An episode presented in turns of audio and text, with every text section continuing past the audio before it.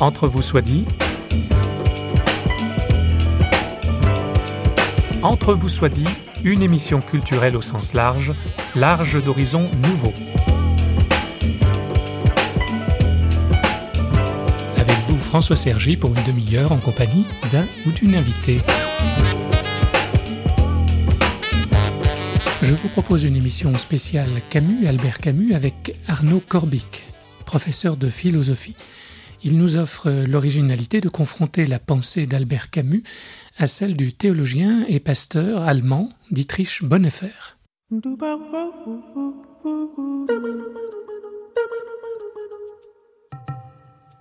Cette émission se déroulera en trois temps. Premier temps, on expose le personnage dans son histoire et son rapport à la religion.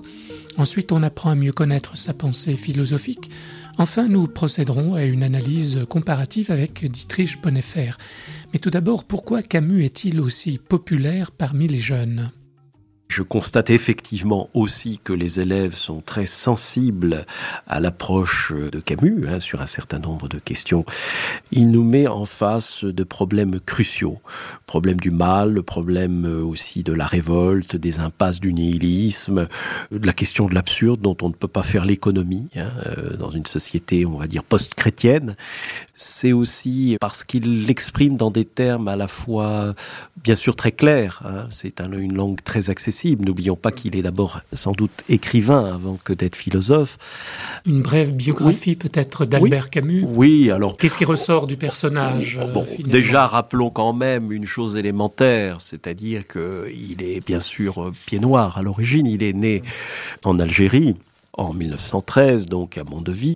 Il a vécu donc une enfance effectivement de pauvreté, élevé entre sa grand-mère et, sa mère, qui à qui il a d'ailleurs toujours été reconnaissant. Hein. C'est la figure maternelle occupe une place centrale dans l'œuvre de Camus quand il dédicace euh, le premier homme à sa mère en disant à toi qui ne pourras jamais lire ce livre. Il n'y a pas beaucoup de prix Nobel qui aient eu euh, comme parent euh, un ouvrier sans qualification, hein, c'était son père, et, une mère qui était femme de ménage mhm. d'origine espagnole, analphabète, et en plus à 44 ans.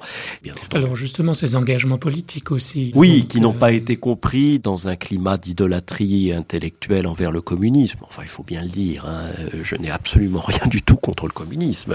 Camus lui-même d'ailleurs n'a cessé de dire qu'il est resté de gauche, mais il y avait un climat d'idolâtrie intellectuelle envers le communisme qui était quand même assez catastrophique, il faut bien le dire, et il a eu le courage de se démarquer d'un certain nombre d'intellectuels, ce qui ne lui a pas été pardonné par certains, dont Sartre. Il s'est opposé à la peine de mort Ah bien sûr, il s'est opposé vigoureusement à la peine de mort. N'oublions pas aussi que Camus fut un des rares intellectuels à avoir dénoncé l'horreur d'Hiroshima hein, dans Combat.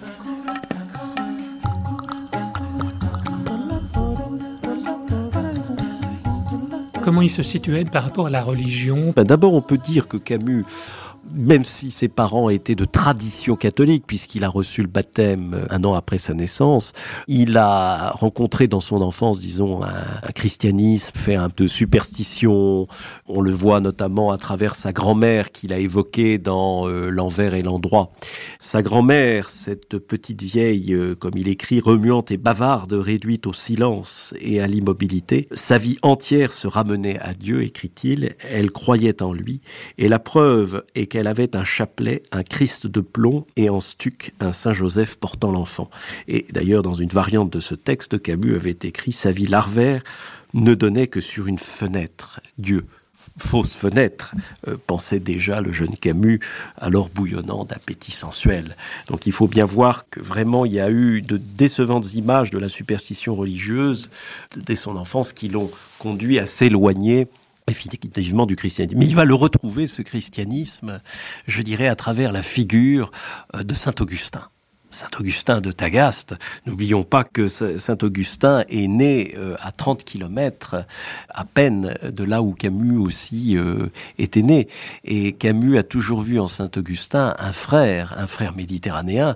Il l'a dit lui-même, il se comparait à à l'Augustin d'avant la conversion au christianisme, bien entendu, qui a regardé euh, en face le problème du mal, euh, l'homme qui aimait euh, aussi, je dirais, la vie dans ses manifestations aussi, je dirais, sensibles, mais effectivement, il sera conduit aussi à, répondre à des siècles de distance à, à Saint Augustin, et la révolte qui va mettre en lumière est aux antipodes de la soumission à la grâce que l'on retrouvera chez Saint Augustin, mais aussi chez Pascal, qui a, beaucoup marqué Camus.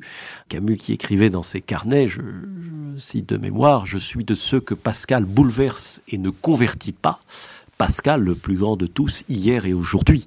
Donc, vous euh, voyez, admiration et en même temps euh, critique euh, par rapport à ces deux grandes figures du christianisme. Et puis parlons aussi, on pourrait évoquer la figure de François d'Assise, qui a beaucoup marqué euh, Camus, enfin la raison pour laquelle il admirait le Poverello, c'était parce qu'il avait su faire un hymne à la nature et à la joie naïve, exaltation à laquelle Camus était très sensible, puisque dans les pages baignées de soleil et de sel dans Nos, il y a cette exaltation de la nature, mais il faut bien voir que ce sont, des, ce sont dans des perspectives extrêmement différentes. Hein.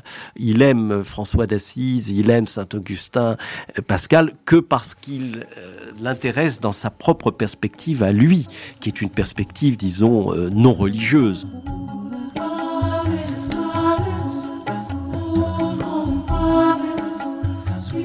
Est-il athée? Non, il n'est pas athée à proprement parler. Il est d'abord agnostique en conscience, c'est-à-dire qu'il juge indécidable la question de l'existence de Dieu.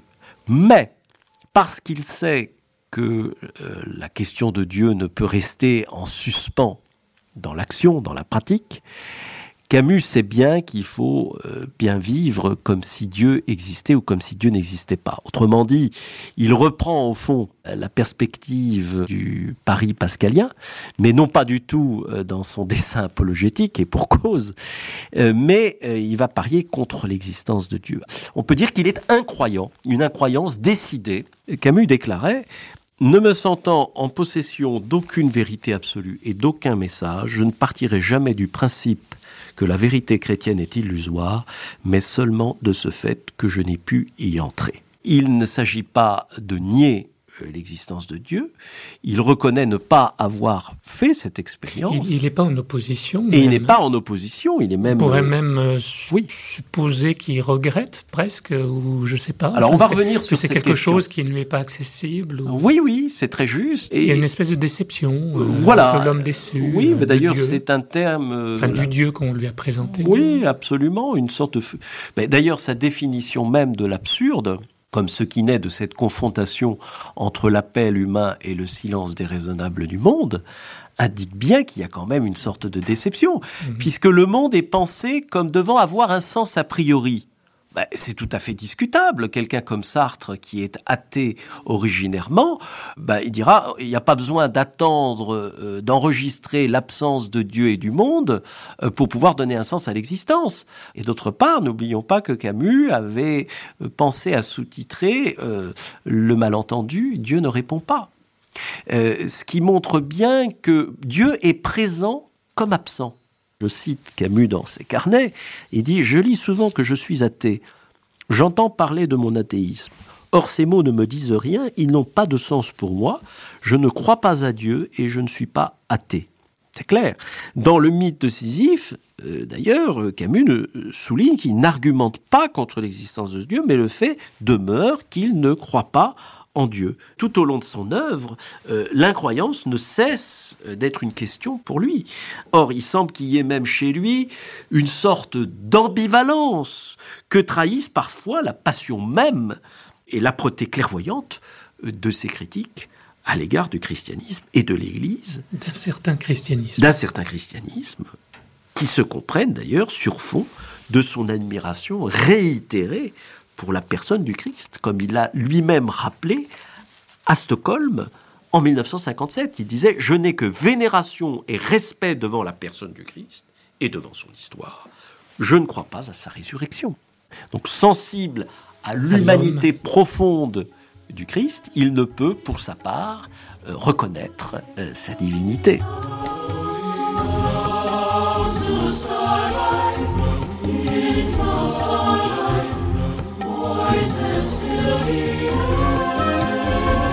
C'est vrai que chez Camus, il y a tendance à voir Dieu Dieu le Père, euh, première personne de la, de la Trinité dans la théologie euh, classique, si j'ose dire, comme tout-puissant et comme responsable finalement du mal qui existe dans le monde. Euh, c'est ce qu'on retrouve effectivement dans La Peste. Camus d'ailleurs est très proche de Dostoïevski, des possédés. Hein. D'ailleurs, il y a toute la réflexion sur Kirillov, mais aussi Karamazov, enfin tous les personnages, la souffrance des enfants. donc donc euh, euh, oui, alors du coup, Dieu est, vu effectivement comme soit, euh, d'ailleurs il le dit lui-même, hein, soit c'est le paradoxe d'un Dieu tout-puissant et malfaisant, ou alors d'un Dieu bienfaisant et, stérile. Hein, je, crois le cite de mémoire dans, L'homme révolté. C'est régi, disons, par une logique du tout ou rien qui évidemment appelle bien des réserves parce que on peut pas dire qu'il y a dans la foi chrétienne une conception univoque euh, comme ça de la toute-puissance de Dieu. D'abord parce que dans le credo, on confesse bien, d'accord, le Père tout-puissant en tant que créateur et en tant qu'il ressuscite le Fils, mais en même temps, dans le même credo, même symbole des apôtres, on dit bien euh, le Christ, le Fils qui a souffert, qui est mort. Il y a aussi de la vulnérabilité en Dieu. Euh, bon, voilà, il y a une représentation de Dieu ennemi des hommes. Le problème, c'est que sans doute ce que Camus perçoit peut-être au travers aussi d'un certain christianisme. Il voit Dieu ou l'homme. Alors qu'en christianisme, on ne peut pas opposer Dieu, choisir l'un et abandonner l'autre, puisque Dieu s'est révélé pleinement en un homme, avec et pour l'homme. Ce préjugé dont Camus est tributaire, faute, je crois, d'une connaissance intime de la révélation chrétienne. Ça, c'est très clair. Hein. Il avait une, une méconnaissance, même s'il a étudié Saint-Augustin, il y avait quand même une connaissance insuffisante d'un certain nombre d'éléments. Mais aussi, il ne faut pas non plus lui jeter euh, la pierre. Loin de là, il y a aussi tout ce qu'un certain christianisme lui a donné aussi à voir. Mmh. Les contresens faits par un certain christianisme, avec la négation, le christianisme comme refus du monde, euh, comme condamnation des sens, et là il reprend toute la critique finalement nietzschéenne. Hein.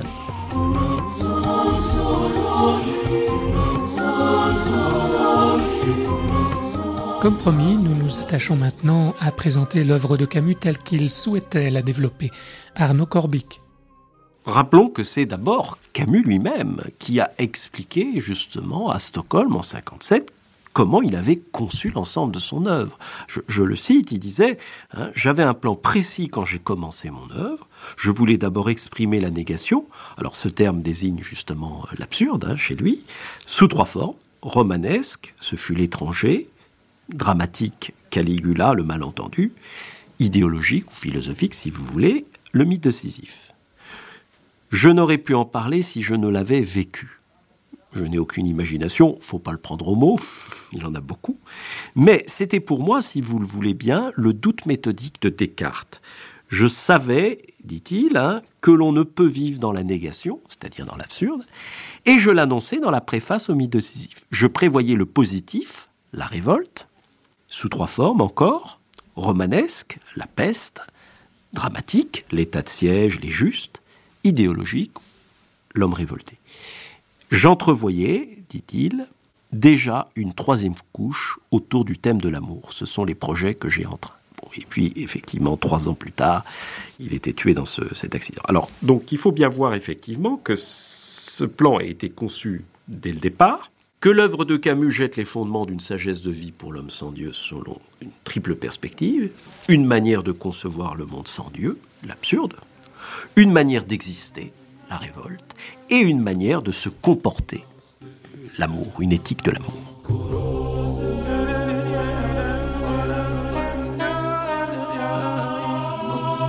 Ben, l'absurde, pour Camus, d'abord, est un commencement obligé, une donnée à partir de laquelle on peut et on doit construire. Mais on ne peut rien fonder sur sa seule découverte. L'absurde, chez Camus, naît de cette confrontation entre l'appel humain et le silence déraisonnable du monde, dans un univers soudain privé d'illusions et de lumières, l'homme se sent un étranger. Ce divorce entre l'homme et sa vie, l'acteur et son décor, c'est proprement, écrit Camus, le sentiment de l'absurdité.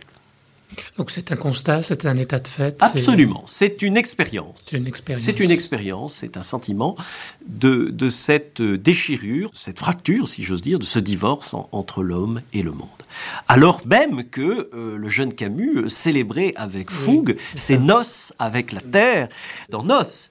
Mais justement, on peut dire que si euh, l'absurde est un commencement, L'amour est à l'origine. L'origine, c'est antérieur, voilà exactement. Mhm. C'est antérieur, et c'est même antérieur euh, au sens euh, non pas euh, chronologique à proprement parler, mais presque au sens archaïque, l'arché en grec, le, commencement. l'amour est à l'origine, l'absurde est un commencement, mais justement, on verra que l'amour enveloppe le nom de la révolte. La révolte en elle-même peut déboucher sur ce que Camus appelle le nihilisme, c'est-à-dire la haine de la vie au nom de l'absurde. Or, pour que cette révolte ne débouche pas sur la négation, sur la haine de la vie au nom de l'absurde, il faut que la révolte soit équilibré. Il faut que la révolte ne, puisse se passer d'un étrange amour. Je cite Camus, c'est dans les dernières pages de L'homme révolté, il dit La révolte ne peut se passer d'un étrange amour. La révolte féconde, la révolte généreuse, la révolte solidaire, exactement.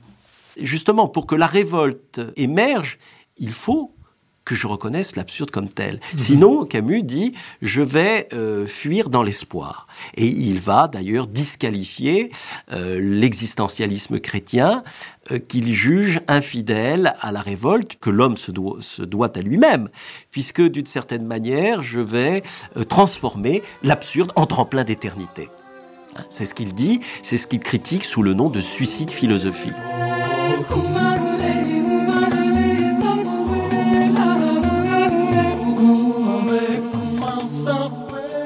Dans le mythe de Sisyphe, au fond, on peut dire que Sisyphe était seul à pousser son rocher jusqu'au haut de cette montagne dont il retombait sans cesse. Alors il réécrit le mythe, hein, Camus. Enfin, je veux dire, il en donne une autre finale. Il le revisite, il le vivifie, il le donne, et il faut imaginer Sisyphe heureux d'ailleurs. Hein. C'est un paradoxe. L'essai se termine ainsi. D'ailleurs, il commence par le suicide. Il n'y a qu'un problème philosophique vraiment sérieux, c'est le suicide, écrit Camus. Hein. Et il aboutit finalement à un pessimisme, on pourrait dire actif, puisqu'il faut imaginer Sisyphe heureux. Mais effectivement ce, ce, passage, on va dire, de la révolte encore solitaire dans le mythe de Sisyphe va devenir une valeur positive euh, commune dans l'homme révolté, où on va assister ce passage de la révolte solitaire contre l'absurde à la révolte solidaire je me révolte donc nous sommes. Un nouveau cogito, je me révolte donc nous sommes, ben, va empêcher justement cette révolte de se perdre ou dans le nihilisme ou dans le ressentiment qui est la même haine déguisée sous les apparences d'une révolte généreuse, et qui, mais qui préfère un homme abstrait à l'homme de chair et qui met justement le ressentiment à la place de l'amour, qui parle d'une humanité abstraite à venir, d'où la critique très forte d'ailleurs du communisme chez Camus. Et c'est d'ailleurs comme ça qu'il faut comprendre la, la formule euh, Je défendrai ma mère avant la justice. On l'a beaucoup critiqué sur cette formule, euh, Camus, mais il faut bien voir que c'est l'homme de chair, celui qui a un visage, on pourrait dire Lévinas, dont il faut aussi euh, prendre en compte euh, par rapport à une, euh, tout l'exercice d'une violence au nom de fins prétendument justes.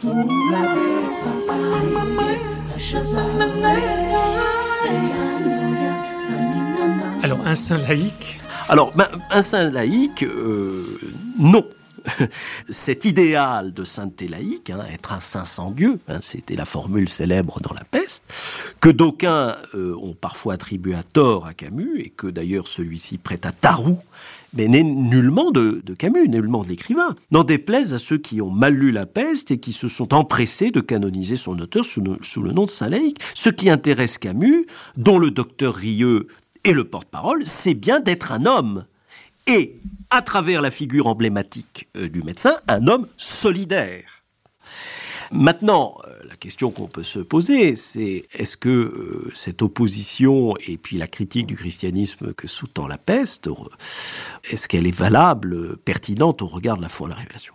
Bah, D'abord, je crois qu'au regard de l'histoire, il n'est pas certain que l'on puisse assimiler aussi simplement les saints à la figure de héros comme le pense Camus.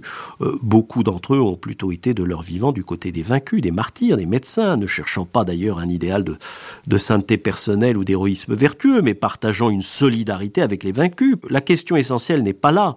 Il s'agit plutôt de savoir si, au regard de la foi en la révélation, celle-ci permet à l'homme d'assumer son humanité en étant un homme avec et pour les autres. Et c'est finalement la question que Camus pose ici indirectement au christianisme dans un monde sans Dieu. Et c'est ce qui permet de faire la transition avec euh, Dietrich Bonhoeffer.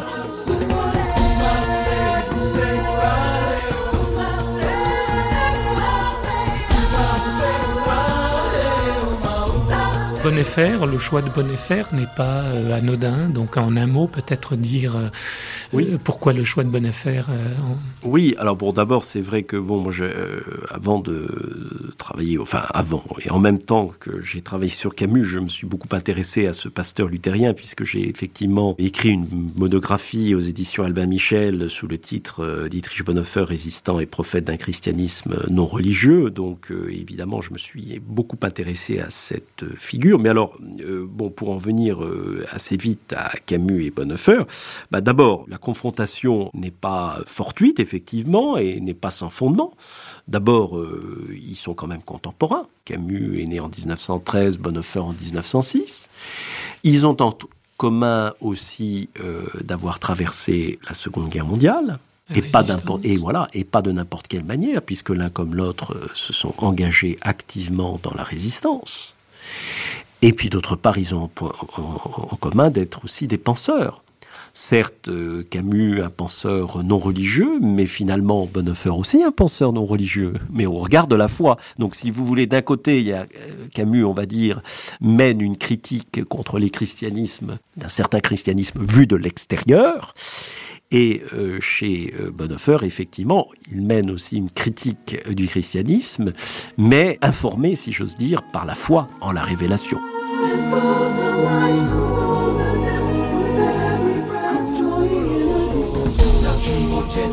wanted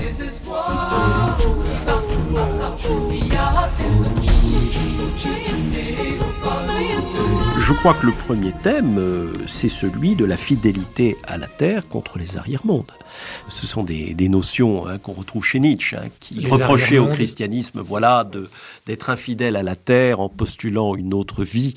C'est l'idée au fond que les chrétiens euh, échapperaient à la réalité euh, parfois dure de la vie et s'inventeraient une autre vie ou un autre monde comme masque ou alibi de leur faiblesse. Bon, Camus, il reprend tout à fait cette critique. Bon, donc je ne développe pas ce point, euh, c'est très clairement énoncé, mais chez Bonhoeffer, justement... Il le rejoint. Et voilà. Pourquoi? Ben Parce que Bonhoeffer montre d'une manière très juste, très fine, je voudrais citer d'ailleurs euh, de ce point de vue-là euh, Bonhoeffer dans une de ses lettres de captivité. Quiconque fuit le monde, écrit Bonhoeffer, ne trouve pas Dieu, mais un autre monde, à savoir son propre monde, meilleur, plus beau, plus paisible. Un arrière-monde. L'expression d'ailleurs est utilisée par Bonhoeffer lui-même. Interwelt, en allemand, c'est bien sûr l'expression même de Nietzsche, que Camus et que Bonhoeffer reprennent dans des perspectives différentes. Mais pourquoi? Ben Parce que pour Bonhoeffer, il y aurait une manière mensongère à présenter le christianisme, à parler de Dieu, si vous voulez, toujours comme bouche-trou, de parler de Dieu toujours comme extérieur au monde, de parler de Dieu toujours comme en dehors, alors que si euh, nous sommes chrétiens et que nous croyons euh, en la révélation de Dieu en un homme, euh, Jésus, eh bien, euh, Dieu s'est révélé au cœur de la vie humaine. Et on ne peut plus parler de Dieu euh, en termes de bouche-trou pour l'ignorance ou de Deus ex machina pour la consolation. La foi chrétienne et, le Christ lui-même nous renvoient toujours aussi dans l'Évangile, à travers le, sermon sur la montagne, à nos tâches d'homme. Donc il n'y a pas de fuite du monde. Au contraire, le Christ et le christianisme renvoient toujours aux réalités pour reprendre l'expression même de Bonhoeffer, aux réalités avant-dernières.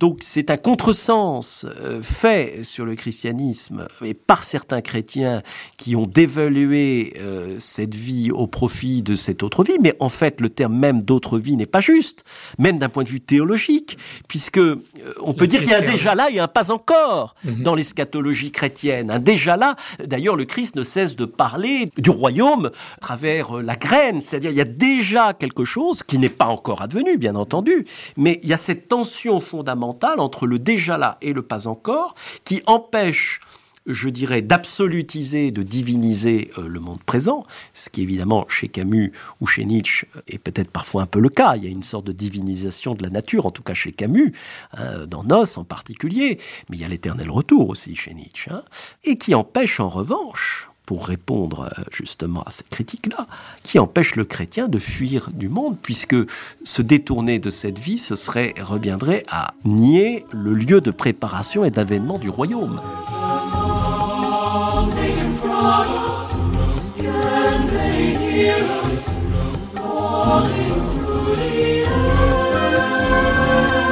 Bonhoeffer rejoint aussi Camus sur la question d'être un homme. Hein bien sûr. Euh, et chez Camus et chez Bonhoeffer, de ce point de vue-là, il y a un point commun. Contrairement à ce que pense Camus, en formulant finalement une opposition nette entre être Dieu et être un homme, ben, finalement, le croyant avec Dieu et sans Dieu ne recherche pas un modèle de sainteté personnelle ou héroïque, comme le rappelle Bonhoeffer, mais le, le chrétien authentique est appelé, dans un monde sans Dieu, c'est-à-dire dans un monde qui se passe de Dieu et qui n'invoque plus, à devenir un homme solidaire avec et pour les autres. Hein. Dieu lui-même s'étant révélé en Jésus en un homme avec et pour les autres. Mm. Et de ce point de vue-là, à la fois Camus et Bonhoeffer se rejoignent. Camus croyant finalement que le christianisme euh, ne pense pas ça, mais en réalité, euh, il y aurait eu un dialogue très fécond, je pense, entre les deux hommes, entre les deux résistants, s'ils avaient pu se rencontrer.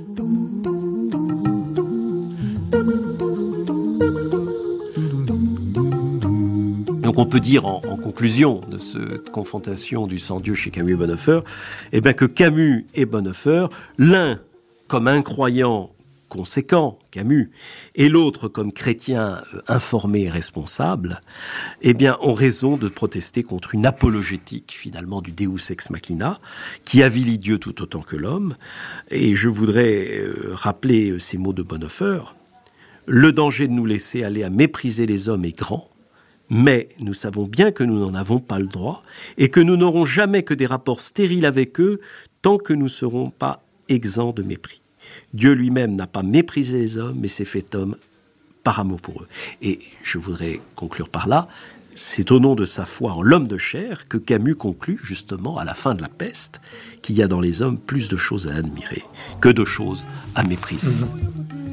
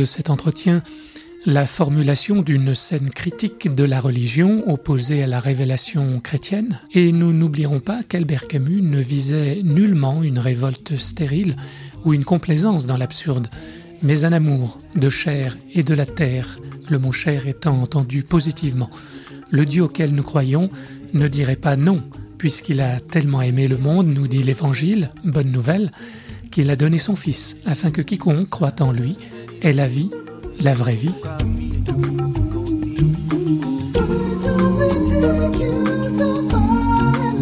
Avant de nous quitter, je vous rappelle les deux titres signés Arnaud Corbic, Camus et Bonnefer, rencontre de deux humanismes chez Labor et Fides, ainsi que Camus et l'homme sans Dieu aux éditions du Cerf. Au revoir et à bientôt dans Entre vous soit dit, une émission signée Radio Réveil.